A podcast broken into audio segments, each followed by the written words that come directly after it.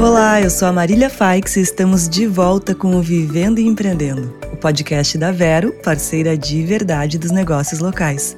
Você pode contar com a gente sempre que precisar, na hora que precisar.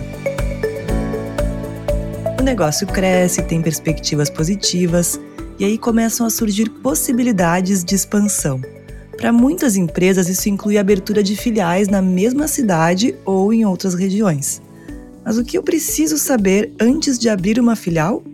Quem vai nos explicar é a Fabiana Latorre Santos, analista de relacionamento com clientes do Sebrae RS. Seja bem-vinda, Fabiana, tudo certo contigo? Tudo certo, tudo bem, Marília.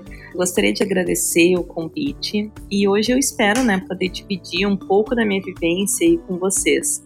Eu atuo como analista do Sebrae há mais de seis anos então, faço atendimento, dou apoio e também aprendo muito né, com os micro e pequenos empresários. Que legal, a gente que agradece a tua presença aqui e teu tempo também.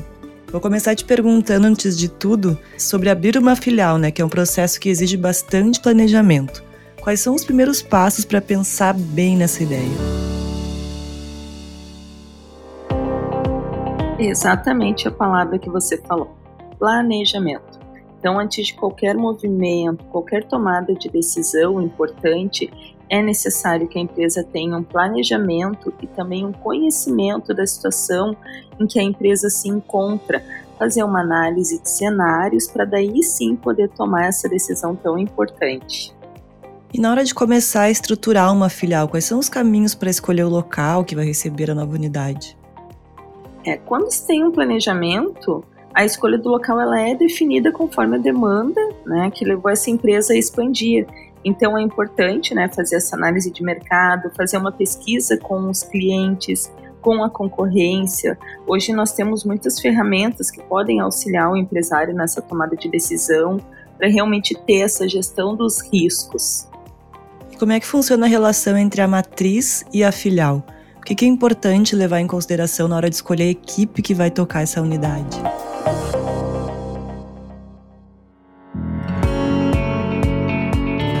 Bom, Marília, é muito importante, tá? Que o empresário entenda e tenha uma conexão muito próxima com o seu contador, porque assim ele precisa entender qual o regime de tributação da empresa, tá? Falando um pouquinho dessa parte burocrática aí. Pois, por exemplo, ah, no caso da empresa ser optante pelo Simples Nacional, uma das exigências é que as atividades da filial e da matriz sejam as mesmas. Então, no caso dele ser optante pelo lucro real, lucro presumido, né, que são essas formas de tributação, isso pode mudar. Por exemplo, para os optantes do Simples Nacional, as atividades da matriz e da filial precisam ser as mesmas. Se está lá comércio varejista de roupas, a filial também tem que ser comércio varejista de roupas, não pode ser comércio varejista de produtos de limpeza, enfim. Em relação à escolha da equipe, o ideal é que o empresário utilize e em relação à escolha da equipe, é importante que o empresário se utilize dos mesmos critérios de contratação, pois a empresa ela é uma só. E aí está novamente né, a importância do que nós falamos aqui no início, que é o planejamento, pois a equipe precisa entender, precisa conhecer qual a missão, visão, objetivo e metas da empresa para que daí sim consiga se chegar né, ao objetivo que é comum. E chegou a hora da Dica Vero. Vero. Você que empreende já sabe, atendimento é sempre importante. Por isso, o cliente Vero tem atendimento humanizado e vários canais para entrar em contato. Você pode contatar a Vero por telefone, chat ou WhatsApp. E se quiser uma atenção especial e atendimento presencial, você pode ser atendido pessoalmente nas agências da Rede Banrisul. Gostou? Então seja Vero você também.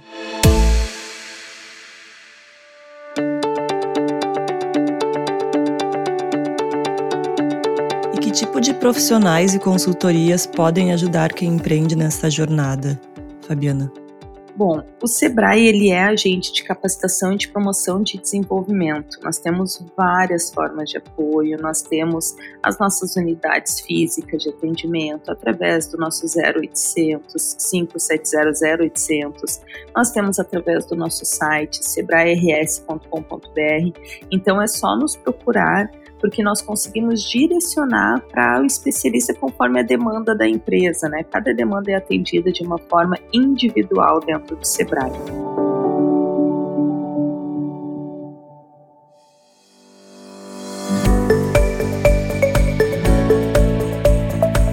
Legal, muito obrigada, Fabiana. Agora eu peço que tu deixe o teu último recado antes de a gente encerrar, por favor. Ai, Marília, eu começo agradecendo, né, novamente. Também gostaria de convidá-los a nos seguir nas nossas páginas, nas redes sociais, Sebrae RS, pois sempre tem conteúdo atualizado, a nos procurar, independente se for porque a empresa está em uma fase de crescimento, que a gente possa auxiliar na organização, ou se a empresa está em outro momento, precisa se reinventar para o mercado, pois aproveito né, esse momento, essa oportunidade para reforçar que o Sebrae é para ti, então o Sebrae é para todos. E hoje o Vivendo e Empreendendo fica por aqui. O podcast que te deixa por dentro de tudo o que rola no mundo dos empreendedores é um oferecimento da Vero, parceira de verdade dos negócios locais. Se você quer mais informações sobre empreendedorismo, siga a Vero nas redes sociais no arroba Seja Vero. Eu sou a Marília Faix e te aguardo no próximo programa.